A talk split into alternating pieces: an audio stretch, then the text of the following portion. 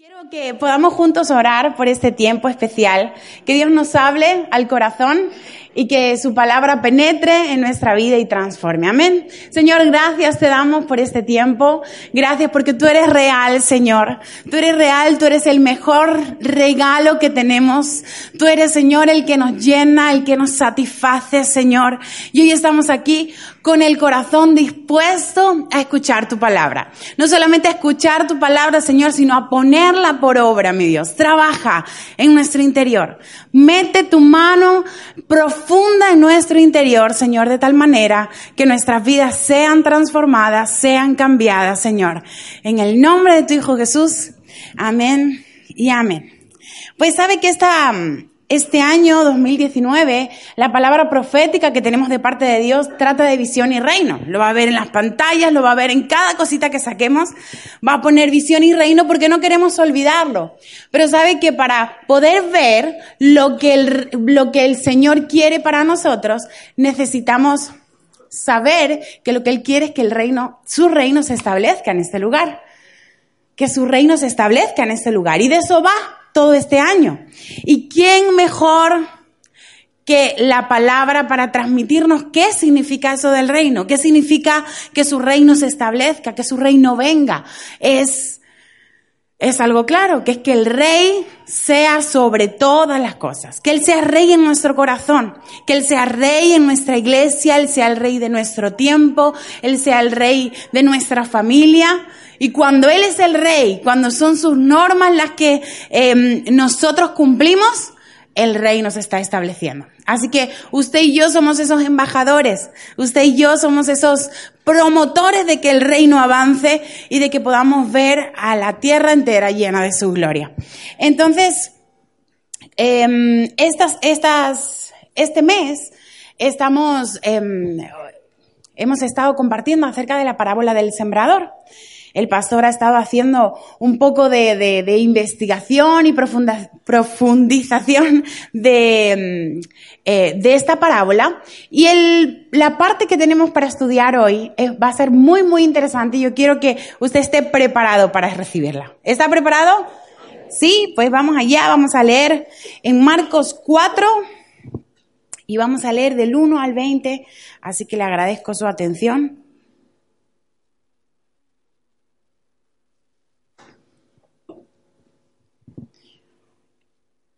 Dice así, otra vez comenzó Jesús a enseñar junto al mar y se reunió alrededor de él mucha gente, tanto que entrando en una barca se sentó en ella en el mar y toda la gente estaba en tierra junto al mar.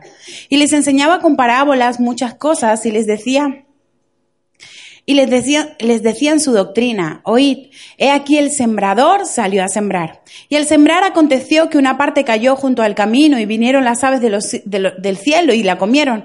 Otra parte cayó en pedregales donde no tenía mucha tierra y brotó pronto porque no tenía profundidad de tierra.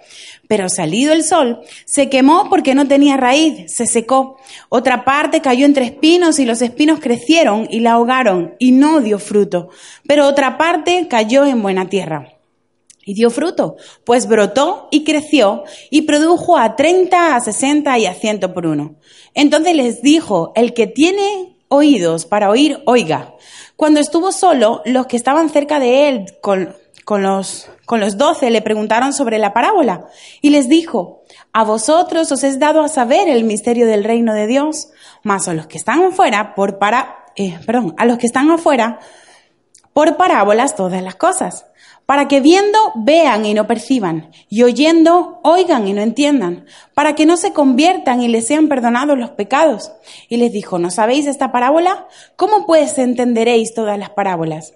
El sembrador es el que siembra la palabra, y estos son los del y estos son los de junto al camino, en quienes se siembra la palabra, pero después que la oyen, enseguida viene Satanás y quita la palabra que sembró en sus corazones. Estos son asimismo los que fueron sembrados en pedregales, los que cuando han oído la palabra al momento la reciben con gozo, pero no tiene raíz en sí porque son de corta duración, porque cuando viene la tribulación o la persecución por causa de la palabra, luego tropiezan. Estos son los que fueron sembrados entre espinos, los que oyen la palabra, pero los afanes de este siglo y el engaño de las riquezas y las codicias de otras cosas entran y ahogan la palabra y se hace infructuosa. Y estos son los que fueron sembrados en buena tierra, los que oyen la palabra y la reciben y dan fruto a 30, a 60 y a ciento por uno.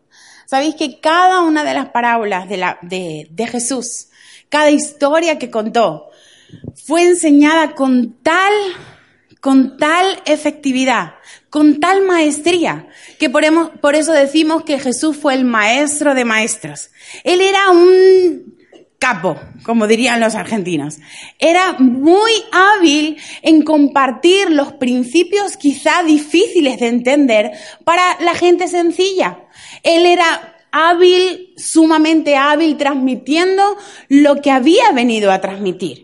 Él quería transmitir el mensaje de salvación. Jesús vino como el verbo. Él vino como la palabra revelada para que todo el que la oyese tuviese la oportunidad de ser salvo. Y sabe que cuando Jesús estuvo en la tierra, podemos decir que fue como un influencer. ¿Sí? ¿Conocéis a estos influencers? O a lo mejor eso es puro de jóvenes. Bueno, influencers son personas que ponen su contenido en las redes sociales y la gente los sigue. Y hay algunos que son muy, muy famosos. Y que a lo mejor pues no eres muy consumidor de redes sociales, pero seguro has escuchado a algunas personas de estas. O personas que salen muchísimo en la televisión y todo el mundo las conoce. Pues de esos era Jesús. Jesús era conocido por todo el mundo. Decía que era conocida por los estratos altos, los políticos hablaban de él.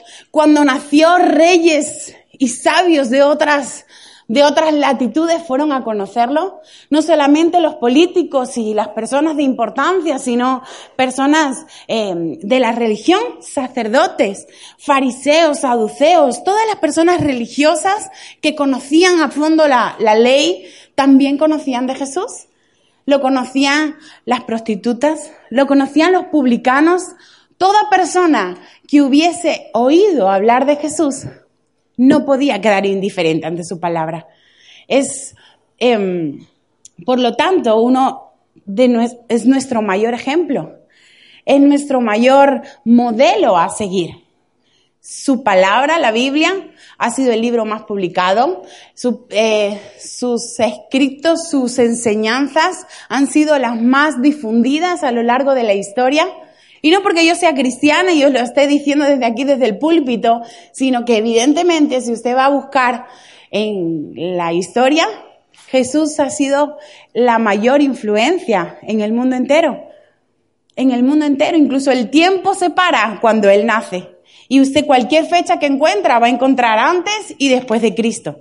Él marcó nuestra historia y por lo tanto sus palabras y lo que Él transmite tienen que ser para nosotros guía tanto de fe, porque es lo que creemos, como de conducta. La Biblia, la palabra de Dios, tiene que ser nuestra, nuestra guía de fe y, y de conducta. Y sabe que en este capítulo que hemos leído está definido el propósito de su, de su venida.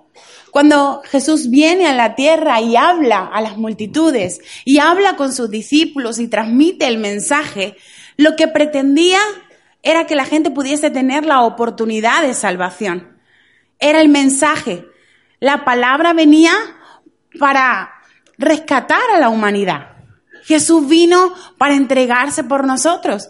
Y el mensaje de salvación a través de la parábola, a través de, las parábolas, tiene algunos puntos que quiero hoy, que quiero hoy compartir. Mire, el mensaje de Jesús era un mensaje que era para todos. ¿Para quiénes eran? Para todos.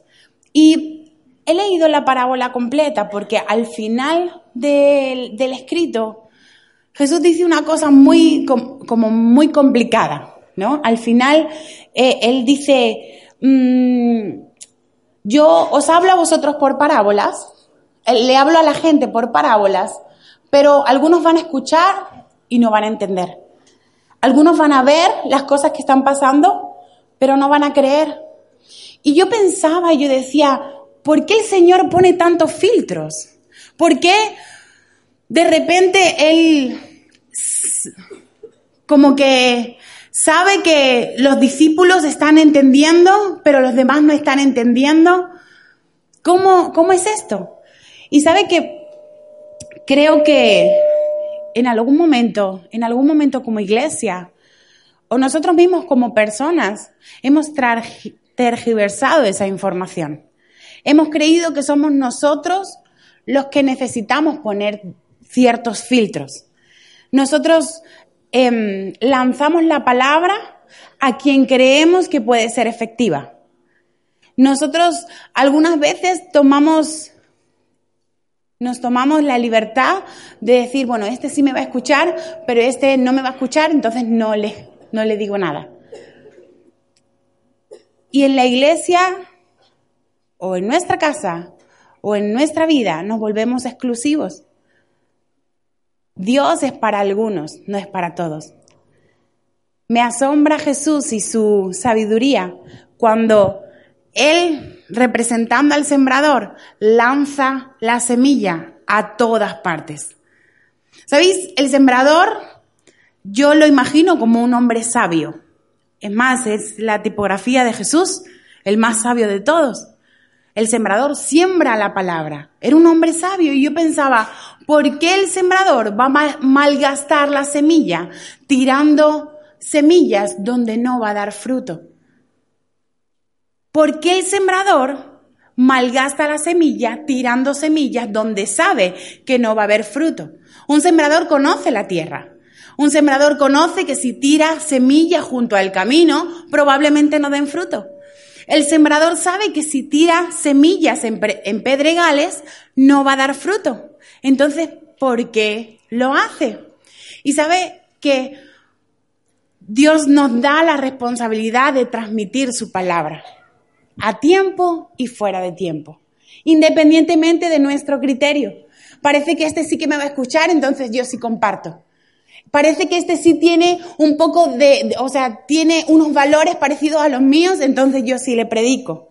Pero si es una persona que tiene una ideología rara, es más su vida está fuera de lo que, lo que el Señor pide, pues entonces no le hablo. El otro día estaba, haciendo la colada en una de estas casetitas que hay para hacer la colada, pues los edredones no me caben en mi lavadora. Entonces fui a hacer la colada allí y me encontré con una persona un tanto peculiar, hablamos eh, y enseguida me di cuenta de que tenía una ideología muy diferente a la mía. Tenía eh, una forma de vida muy diferente a la mía. Sus conceptos acerca de, su identidad, de sus relaciones, eran muy diferentes a las mías. Me chocó en un principio, ¿sabe? Pero en ese momento me acordé de que la semilla debe de ser plantada. Y en mi criterio personal decía, mmm, esto es tierra mala. Si yo le hablo de Jesús es capaz de que me esquiva, me hace la cobra. Si yo le hablo de Jesús a esta persona a lo mejor me, me ataca porque vamos con los prejuicios. Pero el sembrador salió a sembrar. Y la semilla la tiró por todos lados. Y cayó junto al camino, y cayó en los pedregales, y cayó junto al, entre los espinos. Y cayó entre los espinos. Y sabéis que ese va a ser nuestro versículo de hoy. Porque el mensaje de Jesús no solamente es para todos, sino que como segundo punto es un mensaje que tiene efectividad. El mensaje de Jesús es un mensaje efectivo, es un mensaje liberador. En, Marcos 4, 18 dice así, Marcos 4, 18. Estos son los que fueron sembrados entre espinos, los que oyen la palabra. El 19, pero los afanes de este siglo y el engaño de las riquezas y las codicias de otras cosas entran y ahogan la palabra y se hace infructuosa. ¿Sabe que me alegra tanto de que la palabra sea sembrada en cada rincón de la tierra? Porque quizá en nuestro caso éramos tierra mala. Quizá en algún momento de nuestra vida, nuestra, nuestro corazón, nuestra vida era de esa tierra que está junto al camino, que por estadística no tenía que dar fruto, pero aquí estamos, porque alguien sembró la semilla. ¿Sabe que a lo mejor nuestra vida en la actualidad está pasando por espinos?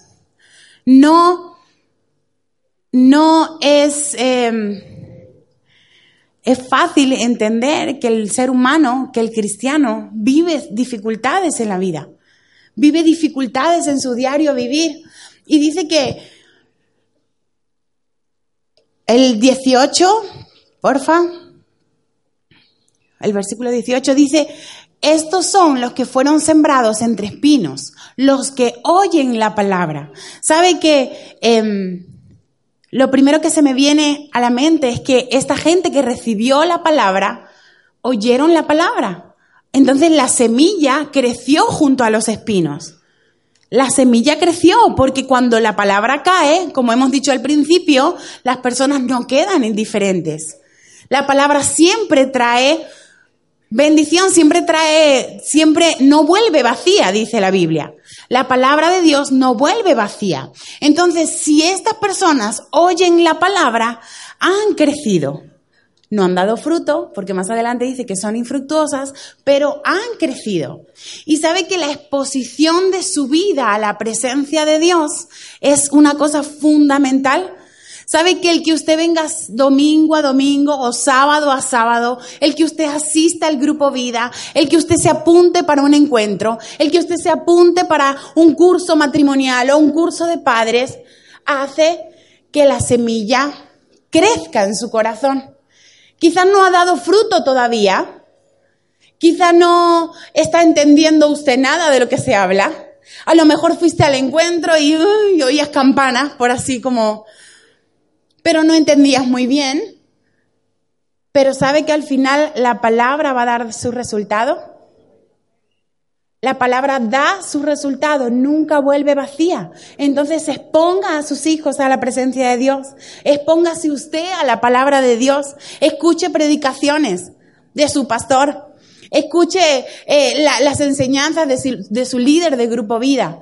No me gusta, da igual, usted va. Usted va porque está exponiéndose a lo que Dios tiene para usted. Y a lo mejor somos, aquí estamos pintados todos, dentro de, entre espinos. Y somos esa semillita que crece y mira para allá, hay un espino. Mira para allá, hay un espino. Pero yo he empezado a crecer. Y ese es el primer paso. Yo he empezado a tomar pasos. La semilla cayó en mi corazón. Estoy entre espinos, pero está en mi corazón la semilla y voy a estar expuesto a su presencia, voy a estar expuesto en todo momento a que Dios pueda hacer algo en mí. Le, he contado a los jóvenes muchísimas veces que durante mi vida ha habido veces que no me ha apetecido. Siempre hemos sido hijas de pastor, de las que se tienen que sentar ahí en primera fila toda la vida. Y créame que en algún momento no me apetecía estar ahí. En algún momento quería quedarme en mi casa viendo la tele o salir o, ir a otro lugar, no a la iglesia, no al culto de jóvenes. No quería. Pero sabe que siempre hemos estado expuestas, las tres, a la presencia de Dios. Y parece que para alguna de nosotras, cuando teníamos 13, 15, 18 años, esta tierra no va a dar fruto. Hay mucho espino por aquí hay mucho espino, hay mucha piedra. Esto no tiene buena pinta, pero sabe que al final la palabra no vuelve vacía. Y ahora, gloria al Señor, estamos las tres sirviendo a tiempo completo y viendo su mano en nuestra vida. Entonces a sus hijos, expóngalos a la presencia del Señor. Mándelo a los jóvenes, mándalo al, al ministerio de niños, ore por ellos, tráigalo a la iglesia, Haga altar en su casa, ore en su casa, que los hijos, que sus hijos le escuchen orar en su casa. Porque eso va a hacer que la semilla llegue, que la semilla se coloque.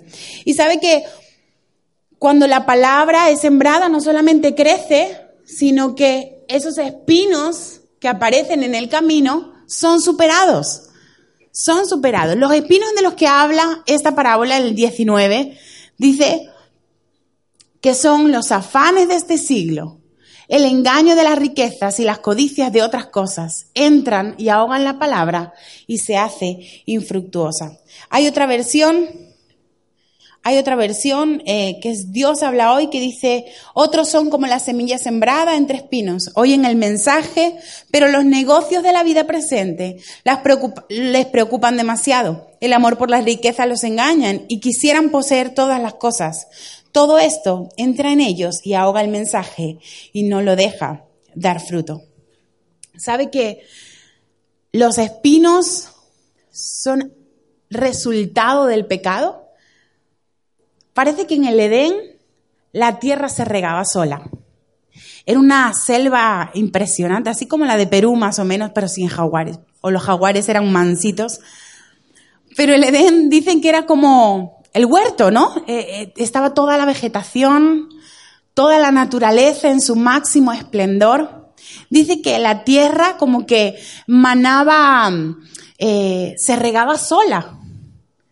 Todo estaba húmedo, todo estaba precioso. Cuando el hombre peca, la maldición viene no solamente sobre su vida, pues sabéis, ¿no? Las consecuencias del pecado, aquello del parto con dolor, que me estoy acordando de Eva en este momento. Aquello del trabajo duro de las manos. Pero una de las maldiciones que vienen a causa del pecado, dice en Génesis 3:18, dice, la tierra producirá espinos. Entonces, cuando la Biblia está hablando de espinos, está hablando de cosas malas, está hablando de algo que viene como fruto de la maldición, no está hablando de cosas buenas. Los espinos no dejan que la semilla dé su fruto. Pueden crecer, la semilla puede crecer, pero en el momento de reproducirse se va a encontrar con un obstáculo. Y esos obstáculos pueden ser a lo mejor de magnitud grande, un, un obstáculo espiritual porque el diablo se me está oponiendo. Pero en este caso habla de los afanes de la vida. Habla de cosas como más sencillas, más cotidianas, más del diario vivir. ¿Se acuerda usted aquella escena donde está Jesús que pasa por la casa de Marta y María? ¿Se acuerda? Eran tres hermanos que eran amigos de Jesús con Lázaro y Jesús pasaba por la ciudad y entró a visitar a sus amigas. Y estaban ambas y Marta, como yo, pues gracias al Señor no soy así, Él me ha librado de eso, pero hay otras personas que sí son muy hacendosas y están todo el día limpiando y con el papelito y el trapito y quita para allá, levanta los pies, que paso la escoba. Siempre que predico hablo de esto y no cree usted que yo soy sucia, no soy sucia. Pero no me gusta limpiar. Hay gente que es muy hacendosa. Pero en el caso de Marta era hacendosa hasta, hasta tal punto que estando Jesús en su casa, ella estaba agobiada. Me imagino limpiando platos, sacando, poniendo la lavavajilla, sacando la lavavajilla, subiendo los sartenes para hacer más espacio. Yo me acuerdo de, de mi hermana. No voy a decir cuál para que nadie se sienta. Pero son personas que les encanta tener su casa siempre a punto. En el caso de Marta, Jesús estaba en su casa. Y de repente ya estaba tan indignada con la actitud de su hermana María, que se había sentado a escuchar lo que Jesús tenía que decir. Estaba tan indignada que se chivó al maestro. Dice, maestro, que no me ayuda. Que mírala donde está repoteada. No me ayuda. Pero ¿sabes qué pasó? Que a uno le puede parecer que el maestro va a decir, venga, ayuda, porfa, venga haz algo, que tu hermana está agobiada. Pero al revés, el Señor Jesús le dice, Marta, Marta, afanada y turbada estás. Y te estás perdiendo la mejor parte. Los afanes de la vida. Los afanes de la vida son tan insignificantes, pero te pueden quitar el enfoque, te pueden nublar el entendimiento y quitar la mejor parte. Te pueden quitar la prioridad que es el estar con Dios, el estar cerca de Dios, de buscarle a Él. Y con esto no quiero decir no limpie su casa, escuche a Dios, lea la Biblia. No estoy diciendo eso, por favor. Estoy diciendo que cuando nosotros establecemos nuestras prioridades, cuando nosotros establecemos nuestras prioridades, cuando nosotros entendemos que si buscamos primero su reino, lo demás viene por añadidura. Lo buscamos primero a Él y lo demás viene por añadidura. ¿Y cómo es eso que viene por añadidura? Pues que Dios nos va a dar la sabiduría, el tiempo y la productividad necesaria para que todas las demás cosas se puedan hacer en el momento correcto. Pero no van a ser lo principal de nuestra vida. No va a ser lo que más nos ocupe tiempo. No va a ser lo que más nos quite eh, enfoque del corazón. Y hablamos de las cosas de la, de la casa porque era lo que estábamos eh, lo que hemos leído de Marta y María, pero quizá los afanes de la vida son los agobios del trabajo. Quizá usted se trae trabajo del trabajo a casa y no dedica tiempo a sus, a sus hijos, no dedica tiempo a su esposa, a su esposo. Quizá el, el tema va es que está trabajando tantas, tantas horas que se está olvidando de lo verdaderamente importante. Y en este, en este tema necesitamos tirar de fe. Necesitamos entender que Dios quiere suplir todas nuestras necesidades. Mirar en Mateo 6 del 25 al 34, dice, dice la palabra del Señor que cada uno de los animales están hermosamente vestidos. Los lirios del, del campo, mirar, no os afanéis por vuestra vida, que habéis de comer o que habéis de beber, ni por vuestro cuerpo, que habéis de vestir. ¿No es la vida más que el alimento y el cuerpo más que el vestido? Mirad las aves del cielo, que no siembran, ni ciegan, ni recogen en graneros, y vuestro Padre Celestial las alimenta. ¿No valéis vosotros mucho más que ellas? Y me pones porfa el 33. Mas buscad primeramente el reino de Dios y su justicia, y todas estas cosas os serán añadidas. No debe ser la prioridad en nuestra vida. La prioridad debe ser de buscar a Dios, de agradarle a Él, de ver qué es lo que Él tiene para mí, y como resultado vamos a vivir vidas plenas. Y como resultado vamos a, a dar fruto. La sociedad que, en la que vivimos es una sociedad consumista, que quiere manipularte y establecer un canon de vida. Vas a vivir así, te vas a vestir así, vas a comprar esto porque eso es la felicidad. Y sabe que muchas veces necesitamos, necesitamos afrontar ese espino y decir no. Mi prioridad es Jesús, mi prioridad es su reino, mi prioridad es ir al grupo vida. Mi prioridad es poder servirle con mis dones y mis talentos. Mi prioridad es crecer en mi interior, en mi relación con Dios. Esa es mi prioridad. Si luego yo voy a tener una buena vida, una buena estabilidad económica, va a ser como resultado de eso que yo he empezado a sembrar como prioridad. ¿Me voy explicando? Creo que es tan importante que podamos entender, que podamos entender que solamente así vamos a poder vivir esa vida en abundancia. Es una promesa que el Señor tiene para nosotros. Él quiere darnos vida y no una vida mediocre, sino una vida en abundancia. Y eso no quiere decir de muchas riquezas y mucha gloria. Una vida en abundancia es una vida que trae satisfacción y plenitud. Satisfacción con lo que ve, con lo que vivo, felicidad con mi familia, felicidad con mis hijos, con mi trabajo, con mi ministerio, pero todas las cosas importantes, todas las cosas que valen la pena, cuestan su trabajo. ¿Sabe que eh, los espinos, como resultado de la maldición, van a aparecer si no los eliminamos? Los agricultores saben que si hay una tierra llena de espinos, tienen que hacer algo al respecto, no pueden sembrar ahí. ¿Sabe qué hace? Queman la zona para poder darle de nuevo vida a esa, a esa, a esa tierra. Y mm, el quemar la zona me habla de el poder del Espíritu Santo en nosotros. Para que los espinos sean quitados de nuestra vida, necesitamos el poder del Espíritu Santo.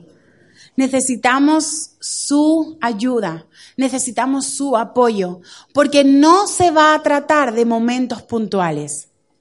No se va a tratar de decir, bueno, me encontré un espino, lo quito y sigo, porque si no quemamos ese espino, va a volver a aparecer. Si nosotros no confrontamos nuestras situaciones, estas van a volver a aparecer. Mis discusiones en casa, mis trabajos mediocres, situaciones que siempre son repetitivas. Quizá estoy, estoy arrastrando maldiciones generacionales, enfermedades recurrentes, Todas esas cosas van a seguir apareciendo durante mi vida si yo no aplico el poder del Espíritu Santo. Y sabe que no vamos a alcanzar la madurez en Cristo como personas y como iglesia si no afrontamos estas situaciones.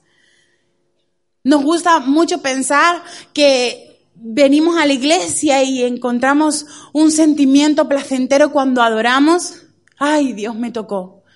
Y vamos y a lo mejor los chicos que vienen del encuentro y sintieron un fueguito y se sintieron en la gloria del Señor.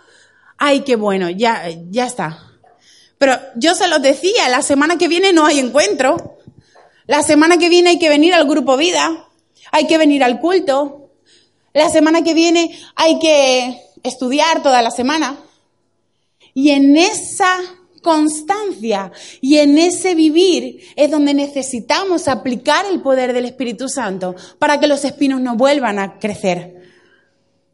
No se trata de momentos puntuales, no se trata de experiencias aisladas. El Señor puede tocarte, está claro. El Señor puede hacer milagros de manera momentánea, pero después necesitamos entender que las cosas importantes se alcanzan con esfuerzo se alcanzan aplicando el poder de Dios una y otra vez, una y otra vez, y así poder vivir vidas como la luz de la aurora, que va en aumento hasta que el día es perfecto. Pero si no nos exponemos a su palabra y la ponemos por obra, nada de esto va a ocurrir. Y nuestra actitud nuestra actitud, ese es su mensaje, que es para todos, que es transformador, que es liberador, que es efectivo. Ahora, mi actitud, ¿cuál debe ser? En primer lugar, renovar nuestra mente. Romanos 12.2 dice, Romanos 12.2 eh, Dice, no os conforméis a este siglo, sino transformaos por medio de la renovación de vuestro entendimiento, para que comprobéis cuál sea la voluntad de Dios, agradable y perfecta. ¿Por qué necesitamos renovar nuestra mente? Porque muchas de las cosas que nosotros vivimos, el cómo gestionamos nuestros afanes cotidianos, las expectativas y criterios que tenemos en cuanto a las riquezas y el dinero, mi diario vivir o cómo me gestiono en mi vida vienen por pensamientos metidos en la mente.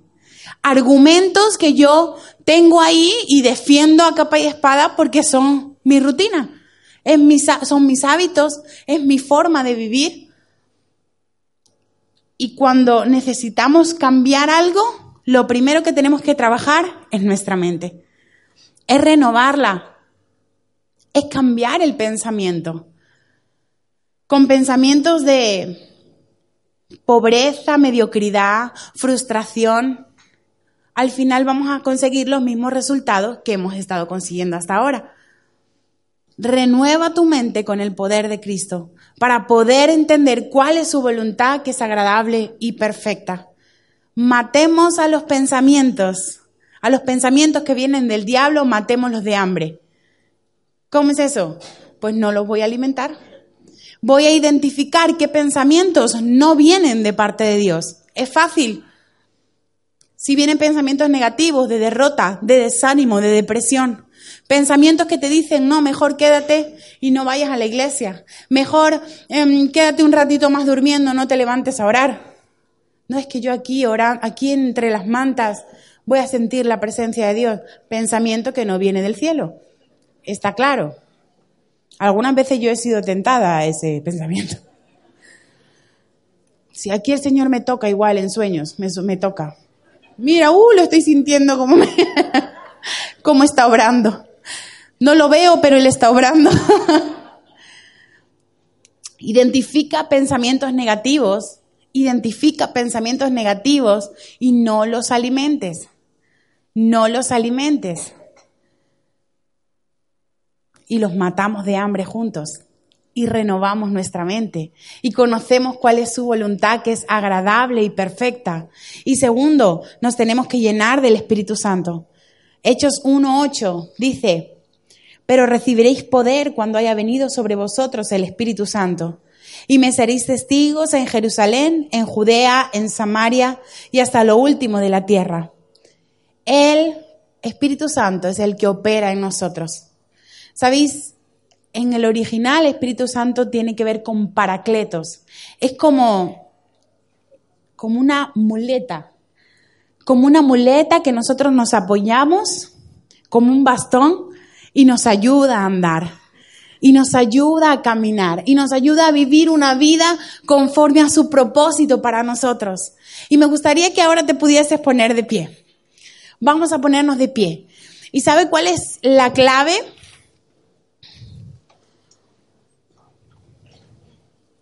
La clave para poder alcanzar las cosas que Dios tiene para mí. Entender que la semilla es para mí. ¿Para quién es la semilla? Para mí. Porque es para todos. No es para esta persona que cumple ciertos criterios. No, no, no. Como fue para mí que en su momento fui mala tierra, es para todos. Entonces, la semilla, la palabra es para mí. Así que las las veces que me pueda exponer a ella, las voy a aprovechar. Oportunidades para exponernos a la palabra, aprovechámosla. Segundo, necesitamos identificar nuestros espinos. ¿Cuáles son nuestros espinos? ¿Qué cosas no están funcionando en nuestro interior que necesitamos afrontar? Que necesitamos cortar? Que necesitamos quemar con la unción del Espíritu Santo? Y como necesitamos el poder del Espíritu Santo en nuestra vida, pues como tercer paso vamos a buscarlo. Vamos a anhelar que su presencia esté en este lugar, que la atmósfera de este lugar cambie y su presencia nos ministre.